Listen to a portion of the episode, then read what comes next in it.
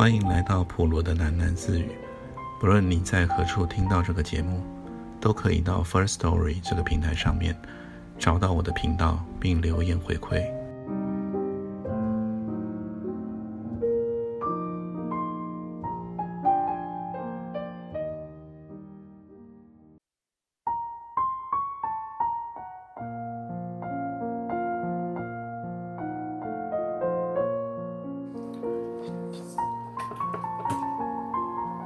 久很久以前，在一个整年之中有六个月遭到大雪冰封的国度里，刚刚度过了最欢乐的时光，持续七天七夜的圣泉节盛大庆典，结束于这个午夜的祭拜仪式。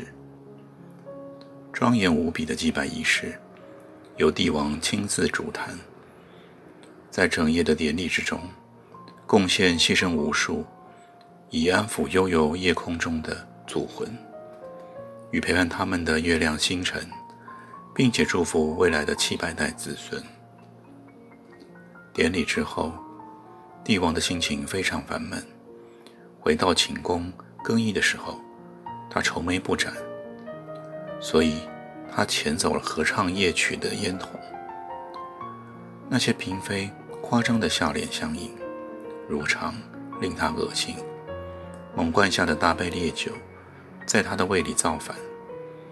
他独坐在十指浮雕的台座之前，以颤抖的手给自己补妆。他为双颊敷上了白色的滑石粉，以炉炭重新的描绘了眉毛。在他的面前，没有镜子。他已经有好几年拒绝照镜子了。他的宫殿里也卸下了一切。华亮反光的物体。草草的上妆以后，帝王披着夜服，在随从的簇拥之下，穿越了重重的回廊。当转入地下通道的时候，帝王碎步开始摇晃，几乎一步一咳嗽，病体越来越沉重。他的来日已经不多了。地道里，帝王的步伐踉跄。但他依然走得那么快，快的前驱小厮来不及挥洒熏香。密集的油锯台将地道辉映得很明亮，沿途的守卫队伍犹如草原见了风，一续在帝王的脚步之前腐败下去。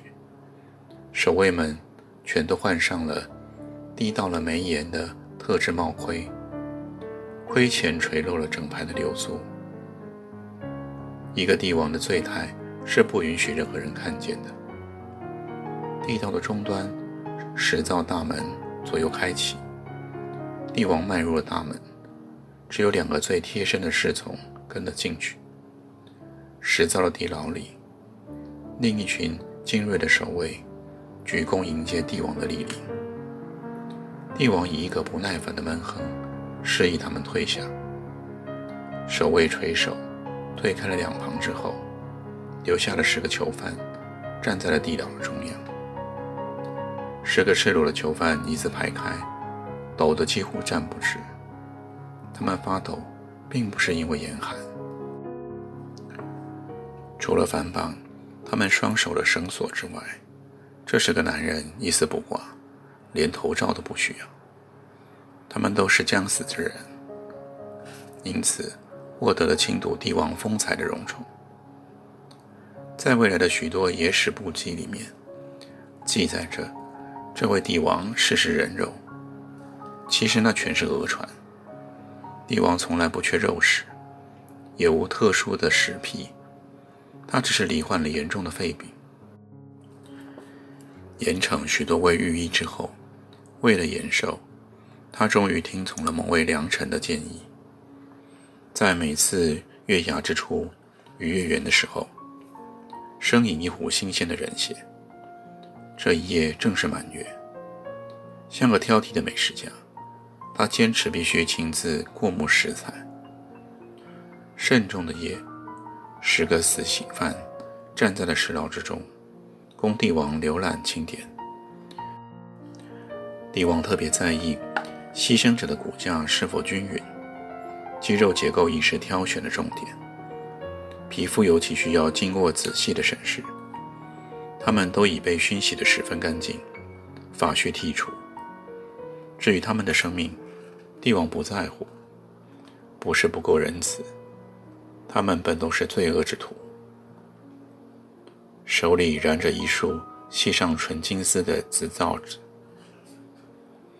帝王在十个囚犯之前，缓步踱来踱去。紫罩子抛落在谁的跟前，那个人就要即刻被带下，问井而亡。只要在哪个囚犯的面前多停住了一秒钟，不出所料，那囚犯总要不胜惊惶，甚至当众晕厥。这情景让帝王感觉有趣极了，所以他喜欢来回的巡视许多趟，惹得囚犯们啼哭发狂。这一次，因为醉酒，帝王玩得特别久。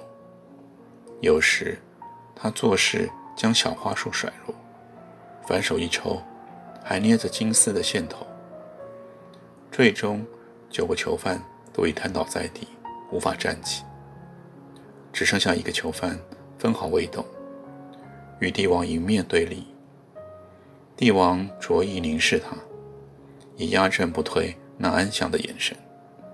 这是个俊朗的年轻人，他的那双眼睛，清湛的像是九月的晴天。他原来是一个吟游诗人。帝王点了点头，浴袍一挥袖，就在年轻人的脚前，紫罩子。轻轻跌落，花束因为着地而弹跃了一下，滚出了两颗细小的种子。帝王反身坐上了石牢中一栋高高的宝座，招手差人将年轻人压至了面前。年轻人来到了宝座之前，赤着身体，仍旧昂然站立。你犯了什么罪啊？帝王开了口。在一首滑稽的小诗之中，不小心为你取了绰号，陛下。哦，这倒是有趣。请问你怎么给我取的名字啊？上次叫我老杰武的那一位，你知道后来我把他怎么了吗？是的，我知道啊。你不害怕吗？不能说不怕，陛下。哎，你们这些文人啊！最是顽劣难驯。老实说吧，很讨厌我是吗？不能说不讨厌啊。我可是让你们活活气得死的蠢人吗？绝不。告诉我吧，到底你对我哪儿不满意呢？你愿意给我多少时间陈述呢？够了，我一眨眼的时间也不给。最可恨你这俏皮，你还没回答，给我取了什么绰号？陛下，我称您恐怖大帝。帝王紧紧地沾着咳血的手绢，假意擦了一擦唇迹，借机细细地闻嗅手绢中的血迹。他在思考，他想及了许多的事情。我将要不久于人世。多么的不甘心呢！曾经，我也是个翩翩的美青年。我要马战场的那几年，远及到那温暖的南方沿海。我开疆辟土，好生安置我的无穷子民。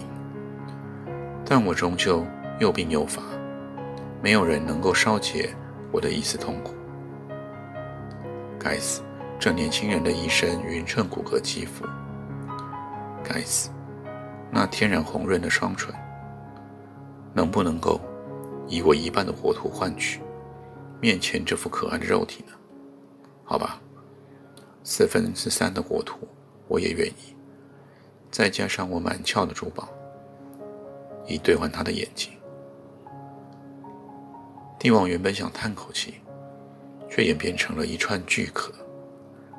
他早已明白，生饮人血无济于事。他大致上已经接受将要病死的命运，但他还是满怀深忧。大去之后，人们将要怎么回忆他呢？那些虚所无度、不是感激的子民们，无疑是一群见异思迁的凉薄之徒。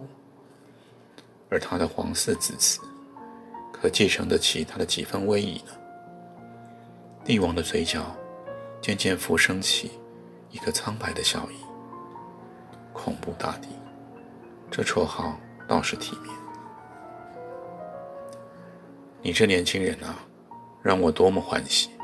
所以，我决定晚一天刺死你。来，靠近我一点。我的肺使不上力。我的左右松开他的绳索，赏他一把好座椅，再加一副披肩，暖上一壶酒来。靠近我坐下吧。现在，我要说一个我所想象的故事。你津津会审吗？非常好。那么听吧。很久很久之前，在我这个国土之上，残存着我的民族的末裔。除了姓氏以外，他们并没有从祖先那儿继承了太多优良的血裔。他们一代比一代软弱，一代比一代不重用。当我的血统之中所有强悍的素质稀释到最低点的时候，在这些人命之中，诞生了这么一个最不重用的人。他选择了最不重用的职业，跟你一样，他是一个诗人。据说他还不到二十岁，就已经因为自费出版的诗集而小有名气。可惜，因为流离颠沛的关系，他并没有为这个传闻留下了证据，甚至他到处受人瞧不起。但他的确是一个天才。上苍透过了他的文字表白，他是比蕊，所以容易损耗。五十几岁的时候，他已经耗损的差不多了。那时他流落到了异国，永远抛弃了他在故乡的妻子儿女。弃家这事，让他对故乡的感情变得错综明理。他从来没有在日记中。诚实的写出来。当他的祖国忽然灭亡的时候，他其实大大松了一口气。不要忘了，他是一个不重用的人。虽然满腹浪漫的情怀，但那些义盖云天、可歌可泣的大事，他一件也没有做成。在某一段他完全中断写日记的日子里，他变成一个无可救药的赌徒。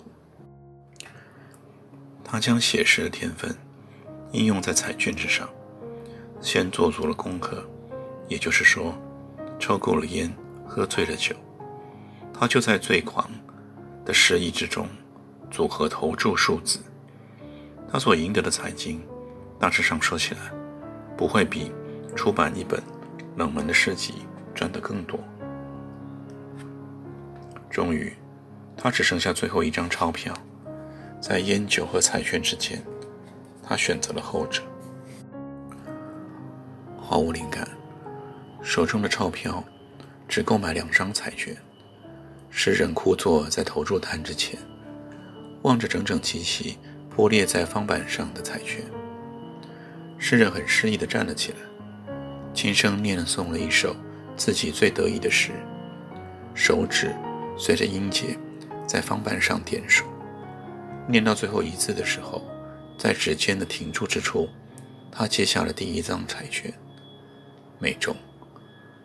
秋风萧瑟，诗人苦后天边飘来一叶落叶，那片落叶轻轻地擦过了那一张彩券，诗人马上买了下来，没中。诗人失去了赌博的本钱，但是他还可以做梦。为了做梦到底，他做了一个更不中用的抉择。戒赌，成为一个哲学家。一边讲后他的哲学理论，他同时一路漂流到更远的他乡。一个抛家弃子的人不会介意流浪。他在一个富足的国家登陆，此后周一到周五，他躲躲藏藏，非法打工。周末，他自备一支肥皂箱，来到公园，往人多的地方一站。他以蹩脚的异国语言展开了漂泊哲人式的演讲。人啊，请听我疾呼：问题们误以为天堂就是终点站。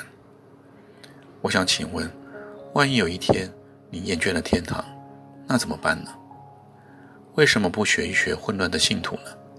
在寄存的生活之中寻找宁静。人们马上自动解散，没有人告诉诗人，他有太严重的口音问题。如果他不是把基督徒念成了问题，又将孔子口误为混乱，也许在他的肥皂箱之前，不会只剩下一个满脸呆滞的少年。少年对于任何超过十个字的句子都不感兴趣，他留了下来。只是因为好心，为了报答少年，诗人与他在草地上坐了下来。公园有的是如茵绿草，诗人决定好好的启发少年的心灵。孩子，我问你，什么是美呢？诗人问。少年苦思良久，回答：“刚刚下过雪的时候啊，我觉得很美哎。”非常好。诗人热烈的喟叹着，他其实不想听少年的答案，只想趁机发表演讲。他想将毕生的功力传授给少年，必要的时候，他甚至将要说出美的最终极秘境，那是完全超乎他个人极限的美。比方说，死于十八岁，过一天就不美了，被车轮碾得脏兮兮呀。少年又追加补充：“不如这样。”诗人看了他半晌，最后说：“我来说个故事给你听吧。”可是我要回家吃饭嘞。别走啊，孩子，你别走啊！这故事真的很短，我现在就开始说。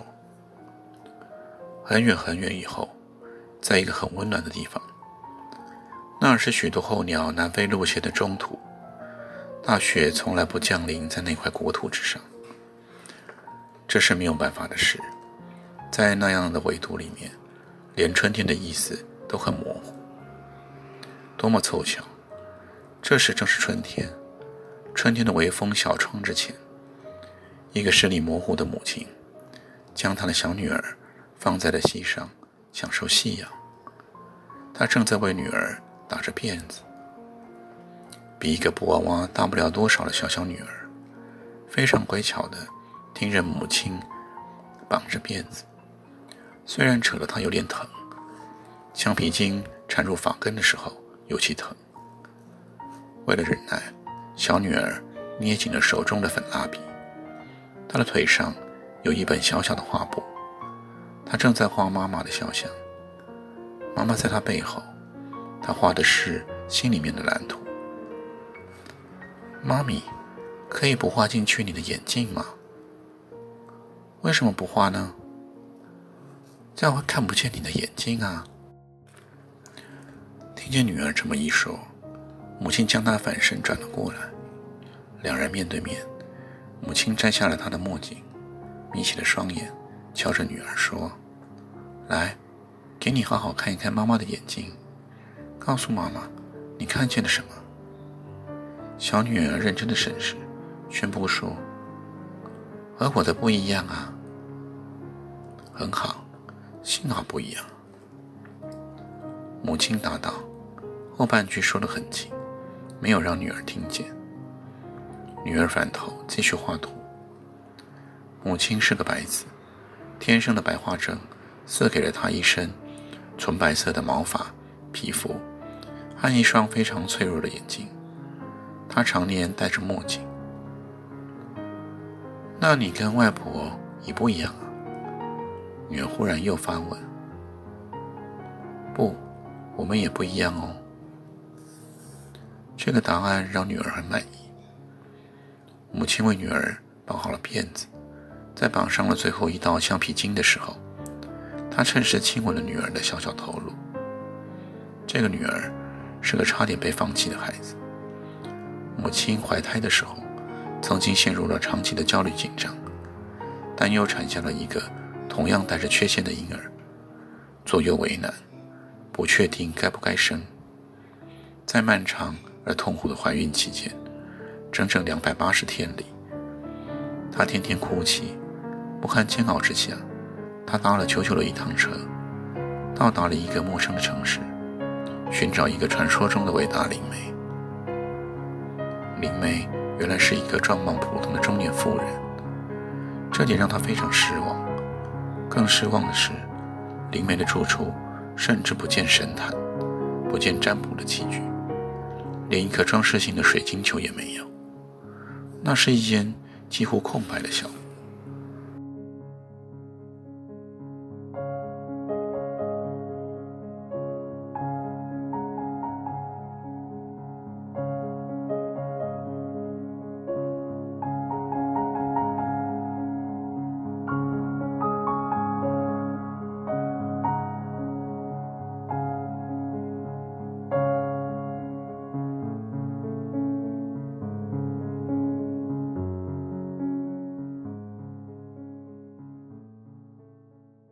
今天就先念到这里，我们改天见。